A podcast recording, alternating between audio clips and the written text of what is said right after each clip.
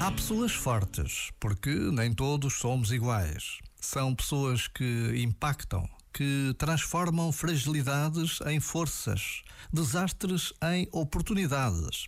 Pessoas que na escuridão vislumbram a luz, que no desassossego descobrem a novidade. O mundo precisa de pessoas fortes, mas precisa ainda mais de que essas pessoas fortes se preocupem com os outros, se incomodem com a justiça, a mentira, o poder. Que sejam humildes e que, conscientes da sua natureza, sejam capazes de ajudar a transformar o mundo.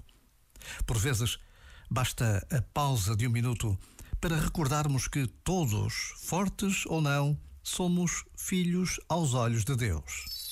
Este momento está disponível em podcast no site e na app.